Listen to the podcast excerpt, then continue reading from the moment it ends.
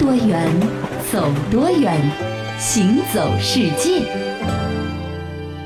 行走世界，大家好，我是一轮。各位好，我是贾云。说到金和玉这两样东西啊，嗯向来呢是咱们中国人特别重视的。是一个呢是金光闪闪的，一个呢是比较内敛含蓄的。对啊那么它们的结合呢，就非常的互补，嗯把奢华、低调、绚烂、平淡呢，得到了一个非常完美的呈现。嗯，所以千百年来啊，留存下来的金玉器物呢，是都在诉说着他们之间就这两种完全不同，但是又惺惺相惜的物品的金玉良缘。对，那么金子和玉石，他们是什么时候开始走到一块儿的？嗯又是如何演变成现在这个样子的呢？是今天在行走世界的节目当中，我们就为你去探访各种原味。没错。咱们首先来说说这个金子啊，也就是这个黄金。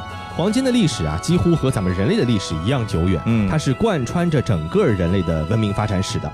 这种呢不容易折损的稀有金属呢，天然的带有一种绚烂多彩的这样的一种质地，到处都是这个黄金闪闪的感觉嘛哎，对吧？而且它不会变暗发黑。嗯那么不管是世界上的何种文明，其实对它的珍贵奢华，这个是没有异议的，大家都达成共识的，对对吧？那么我们再来说一下这个玉石啊，那么和黄金比啊，玉石呢对于它的崇拜呢就显得也很小众。嗯，其实仅仅是咱们中华文明以及咱们所能够辐射到的一些邻近的国家地区，嗯。比如说像日本啊、韩国啊、越南等等，对。对玉呢有崇拜。是。其他的国家，你像这个外国人，你去看他们的这个商店里面，绝对不会有卖玉的，送给他，可能他都他都不要，对吧，对。吧？那说到咱们中国人啊，嗯。拥有长达近万年的这个用玉的历史，是早在新石器时代的时候，当时咱们中国的老祖先嗯。就已经学会了打磨工具的时候呢，玉啊这种散发着温润和美丽光泽的漂亮石头，就被和其他的普通石头呢区分开了。是，那么玉用来干嘛呢？在最早的时候是用来作为祭祀或者是礼仪的用具，嗯嗯，最高贵。是文化的层次呢，渐渐的也开始发展壮大了。嗯玉呢，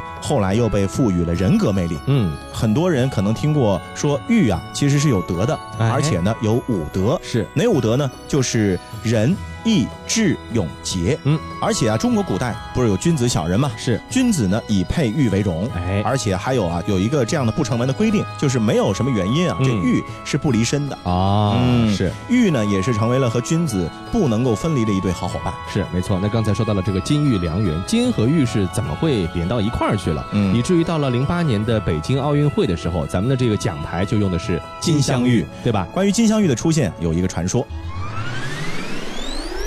相传春秋时，楚国的和氏璧几经流转，到了秦始皇手中。哈哈哈哈哈哈！和氏璧终于被朕寻获了，老天果然是选择了朕这个真命天子来统领天下。朕这皇帝做的是上听天命，下应民意，不得不做啊！哈哈哈哈哈哈哈！来人呐，咱家在。赵高啊，去把这个和氏璧给朕改改样子，做成咱们大秦的玉玺，千秋万代，永远流传。哟，皇帝不愧是皇帝，这主意咱家可是想破脑袋也想不出的好主意。咱家遵旨，这就差人去做。哦，对了，回来，你顺便告诉工匠，把咱大秦丞相李斯写给朕的“受命于天，既寿永昌”八个字也一起刻在玉玺上。啊，对，还有，周围还要刻上五龙图案。得嘞，包在咱家身上。皇帝您尽管放心。嗯，做好了，重重有赏。谢皇帝。可是悲催的秦朝只传到了二世，便早早的收场了。随着秦灭汉兴，汉高祖刘邦得到了这枚玉玺，并将其作为传国玉玺。风水轮流转，到了西汉末年，王莽篡汉，他为了寻求执政的正当性，胁迫皇太后交出玉玺。太后不从，一怒之下把玉玺扔到了地上，摔掉了一角。你个死死老太婆，竟然敢敢摔宝贝玉玺！看看我不不宰宰了你！你这个大逆不道的乱臣贼子，只要有哀家在，绝不会让你这龟孙儿得逞。哼哼哼哼哼！你个大大头鬼！我我我这这就叫叫人去修！真讨厌。后来，王莽命巧匠以黄金修补缺损，修补后的玉玺是更加的光彩夺目，于是就被命名为金镶玉玺。传说中，这便是金镶玉的由来。那当然了，传说呢其实就是传说。金镶玉结合的器物啊，其实不仅仅是秦始皇那时候，嗯早在春秋战国时期呢就已经出现了，而且呢当时已经做的异常精美了，是所以比秦始皇那个年代还要再往前推这么一两百年。嗯，汉代啊，这个视死如生，哦对死呢是相当重视。对，那么在这样的一个重视程度之下呢，就诞生了像金缕玉衣这种奢侈到了极点的金玉器物。对，嗯，根据《后汉书·礼仪志》的记载啊，金缕玉衣呢，这个是有这样的一些特性。首先，玉衣分为金缕、银缕和铜缕，哦。缕还不一样。是，通常呢，皇帝死后是金缕玉衣，嗯。诸侯、列侯使用的是银缕玉衣，嗯，而像大贵人、长公主等等使用的呢，就是铜缕玉衣，嗯。啊，这有阶层的。是，据考证啊，这种玉衣的制作工艺呢是极为复杂，嗯。所要耗费的玉片金丝之具啊，暂且不说，就是玉片之间如何无缝衔接，如何做到表面平整、颜色协调，金丝如何纤细如发，都是对那个时代工匠的一个严酷考验。是啊，这个还不是光钱能解决的问题啊。唐代呢是金银器的黄金时代，璀璨的金瓯银碗呢是映射着盛世年华。唐代呢也是一个开放的时代，那么那个时候啊，这个陆上和海上丝绸之路的通畅呢，使得国外的工艺和器物呢，给了中国的工匠以全新的灵感。金镶玉呢是纷繁多姿、异彩纷呈，玉石呢不仅是包容了黄金的光芒，也包容进了异域的工艺风格。你比如说长安县南里王村豆角墓中出土的这个唐代金框宝殿玉带，玉质呢就是非常的莹润剔透，精美的掐丝为框啊，其间呢还镶嵌着各种的宝石，这金玉珠宝是相映生辉，带有着明显的异域的风格。嗯，那当然了，呃，说到唐代啊，我觉得它除了有金镶玉之外呢，嗯它还有一个成语也可以用来形容它这个朝代当中发生的一些事，好叫什么呢？金戈铁马。哦首先，唐朝开国的时候金戈铁马，是。然后安史之乱又金戈铁马，是啊最后唐朝灭亡还是金戈铁马。但是我觉得这个唐朝整个来说，算是中国古代的历史上军事非常发达的一个时期了。没错，嗯呃，所以说因为这样的一个原因，也导致啊，唐朝啊优秀的将领呢是层出不穷的。对，比如说我们知道的，早期有李靖，有秦叔宝，有这个尉迟恭，嗯啊，稍晚之后呢，还有这个薛仁贵、呃苏定方、刘仁轨，嗯还有最后的，比如说像李胜啊、李肃啊等等，没错个个呢都是拿得出骄人战绩的。是然而啊，军事呢不仅仅说是要看将军打得有多威风的，其实它还是一个非常科学、非常有技术含量的事情。嗯嗯所以说呢，单兵的装备、兵团的配合以及战术的运用呢，这个往往才是能够决定一场战争最终胜败的一个基础条件。没错，你看这个唐朝初年的时候呢，实行的是府兵制，这个是民与兵合一的一种机制。这种兵制的特点呢，就是说啊，这士兵出征的很多装备呢，你得自己掏钱买啊，叫皆自备。具体自备哪些东西呢？这《新唐书》中就交代的很清楚，人均要一张弓、三十支箭，还有一种叫做葫芦的箭囊。横刀一把，那么横刀是一种配刀啊。现在你到日本去呢，可以看到完整的这个样本。那么武器有了呢，还得有一些后勤的装备，你比如说这个磨刀石啊、毡帽、毡装、行李箱各一件，当然还有吃的，人均要携带麦饭九斗、米二斗。此外呢，还有着装的要求。唐朝的时候，大部分士兵呢要穿明光铠，这骑兵呢还要在身上、腿上和手膀上配置铁甲，背上呢还要背着长枪。嗯这一个行头下来，可能也挺贵的哈。对，那很多人会说了，说这么多的装备直接全部都搁在士兵身上，这不就得重死啊？是啊这谁站得起来啊？就是，其实啊，装备平时呢都是储存在折冲府的军库里面。嗯嗯，当开展军事行动的时候呢，再会根据具体的不同的行动发放不同的武器。哦。啊，不然的话，如果天天背这么多的话，走几步路就喘，也别说行军打仗了。没错，那这个人装备如此啊，那整个军团的装备情况又如何呢？唐初年的时候，士兵呢是三百人形成一个团，每五十个人呢是组成一个队，每十个人呢组成一个火，一把火的火啊。嗯火呢是当时很小的一个军事单位，但是仍然会配备六匹驼马，如果弟兄们实在差钱呢，可以用这个驴来代替驮马。同时呢，还有这个布木、铁马鱼、铲子、凿子、箩筐、斧头、钳子、甲床等等各两件，这个锅子、火钻、盐袋、对等等各一件，还要有马缰绳三件。这刚才说到的马鱼好像挺新鲜的啊哎，它呢是一种盛放食品的容器，有木质的，也有铁质的，容量呢是三升左右。它的一个最重要的一个功能呢是保温哦啊，冬天的时候呢可以暖这个食物，所以说相当于现在的这个保温饭盒。嗯，我还以为是马用的痰盂呢。那唐朝的军粮啊，可能还是没有经过脱皮的啊，所以说上了前线呢，还得用这个舂米的工具。嗯这个工具呢就叫做对。嗯，呃，另外呢，每个人啊还需要带一把锤子。嗯这锤子很金贵，象牙做的。哇，当然现在看来是有害生物啊。对，不环保啊，哎，不环保但以前也没办法。是那这锤子呢非常管用，为什么呢？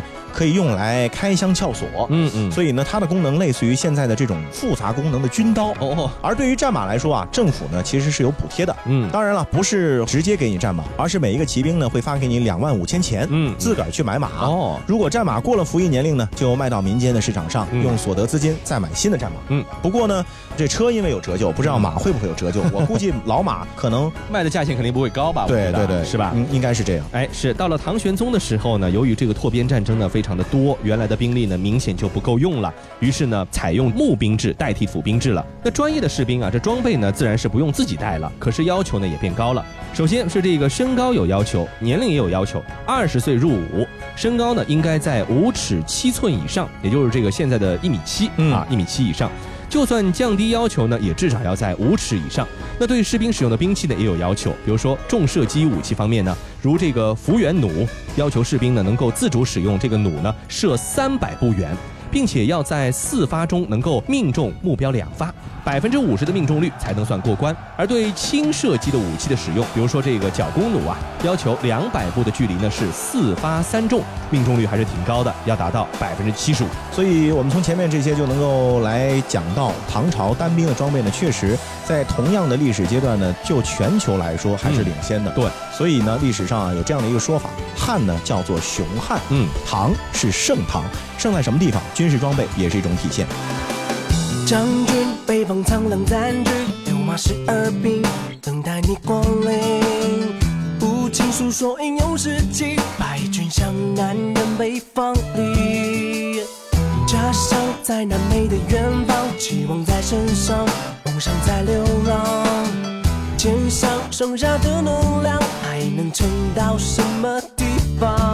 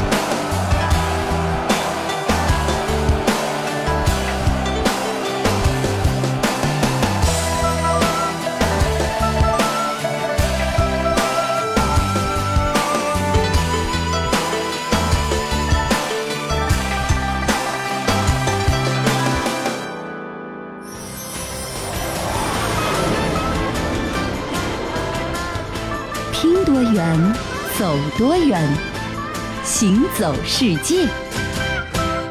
欢迎继续回到《行走世界》，大家好，我是一轮。各位好，我是贾云。其实我们前面说了唐朝的一些军事的装备啊，对，嗯，我觉得除了装备之外呢，其实最重要的还是战法。嗯，如果是一个好的战法的话呢，往往容易不战而屈人之兵，或者说以少量的兵力付出代价，取得一个大的战果。对啊那这其实呢就是一种兵法了、嗯啊。兵法不仅仅存在于我们的人类，嗯其实在动物界啊也有他们的兵法。哦比如他们有一种兵法叫做以退为进，嗯。这个就是所谓的逆进化，是就是别人都是由矮到高，它就是由高到矮，啊这就属于逆进化。这里有一个例子啊，就是说咱们知道企鹅呢是一种鸟，可是它不会飞，对吧？这个企鹅的祖先呢可能是可以上天的，但是它们在恐龙灭绝之后不久啊就失去了飞行的能力。最古老的企鹅的化石呢，现在找到的是六千万年前的，它呢当时就已经有短粗的翅膀，就不再能够飞翔了。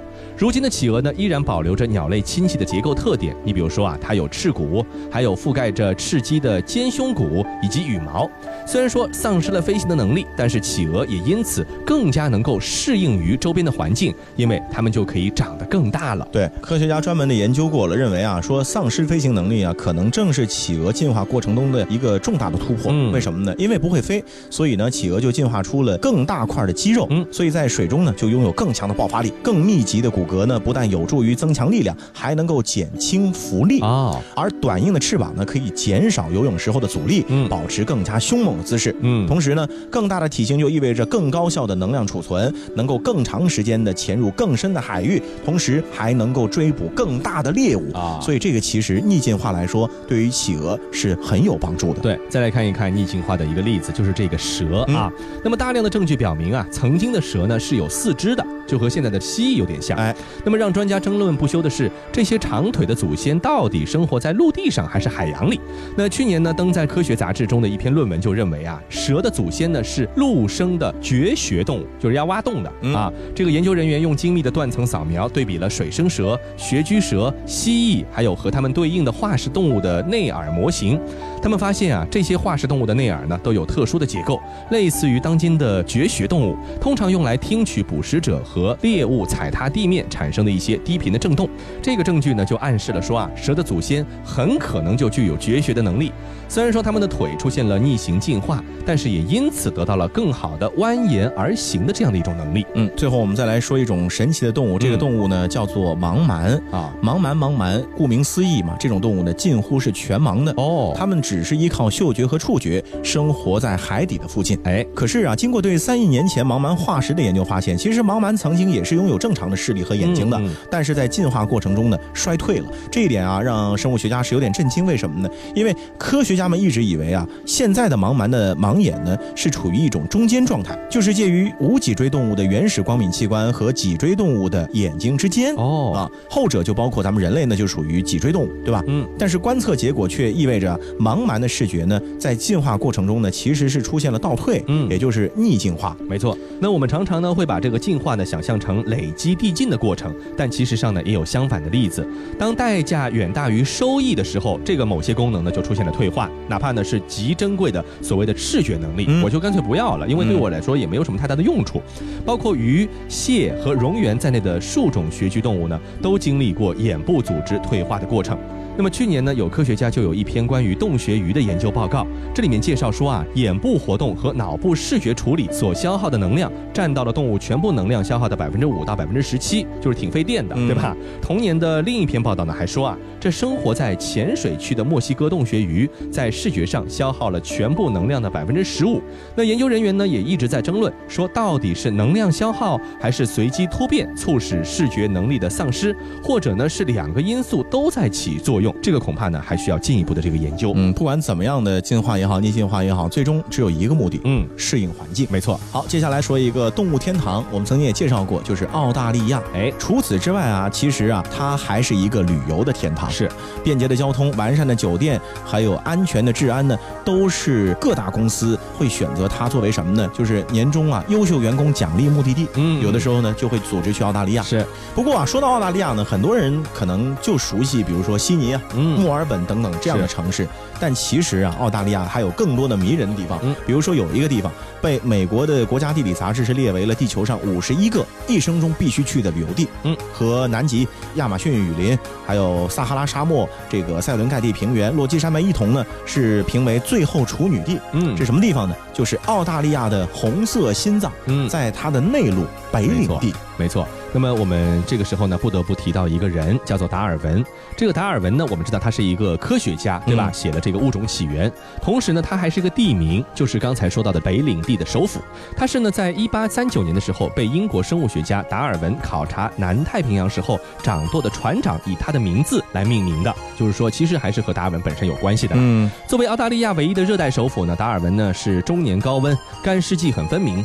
而临近东南亚的地理位置呢，就在这里呢汇集了很多来自印尼、东帝汶，还有中国、澳洲原住民，还有澳洲白人等等等等不同的人群，形成了非常丰富多样的多元的文化。嗯，那今天接下来我们就一起啊走进北领地首府达尔文去看一看啊。是，要想了解一座城市呢，其实最好的方式就是去它的博物馆。嗯那么在达尔文呢有一个美术的博物馆，嗯，以阿纳姆、还有巴瑟斯特和梅尔维尔群岛雕刻为主，体现了一个澳洲北领地原住民文化艺术的集成。嗯在这个艺术馆里面能够看到。是，那除此之外呢，最吸引人的还有一条被称为甜心小姐的鳄鱼。那当然，这个是属于模型了。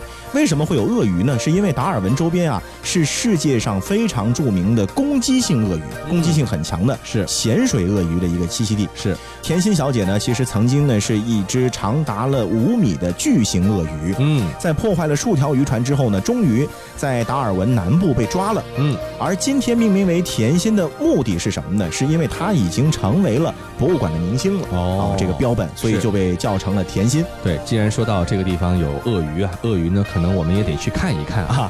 到了北领地呢，不可或缺的是一定要进行鳄鱼垂钓。嗯这真不是让你去钓鳄鱼啊，这对吧？鳄鱼你钓不上来 啊。那无论在达尔文市中心的鳄鱼公园，还是在附近的卡卡杜国家公园里呢，你可以体验一把空中垂钓，看鳄鱼垂直起跳的过程。你可以呢买上几块肉，像钓鱼一样的去钓这些恐怖的肉食爬虫。哎，这样的一个场景应该是非常刺激吧？嗯，就是你呢去逗逗它，刺激刺激它，然后鳄鱼就会纵身一跃，是吧？那么当然，在室内的鳄鱼公园呢，还有一项特别有名的活动，叫做死亡之龙。这个体验呢，是让胆子够大的游客呢和鳄鱼啊隔着透明箱子和他进行这个在水中的面对面同游，刺激指数爆表啊！嗯，我们再回到达尔文博物美术馆里面啊，嗯除了原住民文化还有鳄鱼标本之外呢，馆内啊还有一个专门的展示厅，展示的呢是一九七四年对于达尔文影响深远的那场重大的飓风的灾害。嗯，一九七四年的圣诞节啊，强烈的热带气旋崔西是几乎毁坏了整个的达尔文。哎，当时呢，达尔文七成以上的房屋和建筑被摧毁，两万多人流离失所。同时啊，这场风暴也成为了澳大利亚有记载以来最为严重的一次风灾。嗯，那么在展厅呢，就是以气旋的样式做了一个涡轮式的展板，在展板上呢，用文字、图片还有多媒体的方式呢，是展示了珍贵的一些史实的材料，描述这个对于城市留下了永久伤疤和记忆的事件。是，那同时，作为澳大利亚重要的港口，达尔文的航海历史啊，最早可以一直追溯到远古时代。嗯博物馆呢还专门开辟了一个巨大的空间，展示了达尔文的航海历史。嗯，在这里可以看到达尔文各个历史阶段的航海文物、船舰的标本。嗯这座博物馆呢，甚至啊还珍藏了大量北领地特有的物质，比如说一些动植物的研究成果。是的，那么刚才说到的很多的都是挺刺激的、挺惊险的一些活动项目。那么咱们来看看啊，稍微自然一点的啊，或者说稍微轻松一点的这个活动。那么咱们就来说到鸣笛沙滩这个地方了。由于地汶海的鸣笛沙滩呢，它的美啊，可以说是要令人如痴如醉的。那么你在沙滩上呢，你会发现，往往是坐坐满了观看夕阳的人群，在那种难以言喻的红色的映辉下呢，他们是三三两两的坐在一起呢，边赏景边聊天。可以说这个地方的幸福指数呢也是爆表的，可以看到每个人好像都很开心的样子，对吧？那除了有美景呢，还有沙滩旁大名鼎鼎的鸣笛黄昏夜市，在这个地方你可以找到各式的异国美食，还有休闲的放松活动。你比如说这个地方虽然说地处澳大利亚，但是你可以尝到很多东南亚的食物的味道，像沙爹牛肉啊、咖喱大虾啊，还有像这个越南河粉啊等等等等，似乎整个的市场就让你感觉到了泰国的某一个小岛上去了一样。嗯，达尔文这座城市的多样性，在鸣笛海滩的市场呢，是借由各种各样丰富多样的美味佳肴呢，是淋漓尽致的体现出来的。嗯在享受美味的同时，还可以欣赏一下原住民特有的乐器表演。那么那个时候啊，欢快、还有愉悦、还有休闲的气氛呢，就会在整个沙滩之上体现出来。嗯。总而言之，澳大利亚也是一个旅游天堂。如果你去到澳大利亚的话，不要忘了去北领地走一走。嗯在北领地还有一座叫做达尔文的城市。是，好了，以上呢就是这一期的行走世界，我是贾云，我是一轮。欢迎大家下次继续收听。There's no way to say this song's about someone else. Every time you're not in my arms, I start to lose myself. Someone please pass me my shades. Don't let them see me down.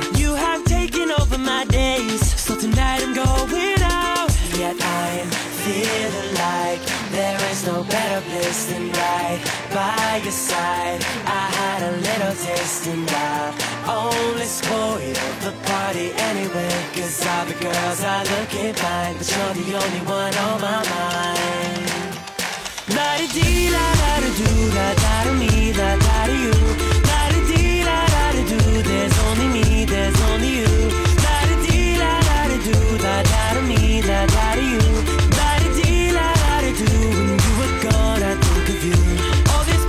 Packed with people, but your face is all I see. And the music's way too loud, but your voice won't let me be. So many pretty girls around, they're just dressing to impress. But the thought of you alone has got me running. I don't know what to say next.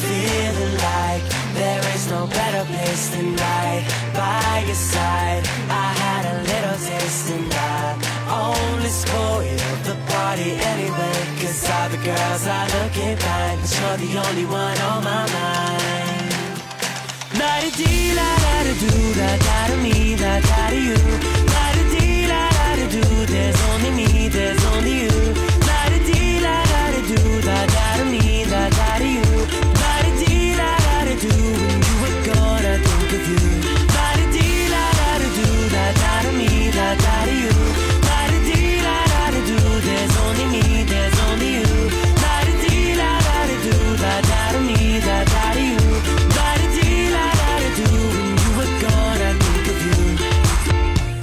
Pretend the night is so beautiful. Take a photo with the bros, la da dee, la da da do. They won't see through my disguise, right here behind my eyes, replaying in my mind, la da da,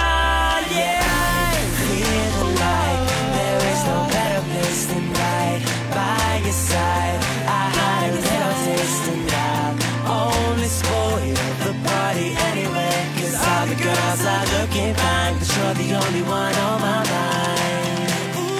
La-di-dee, da da do da da.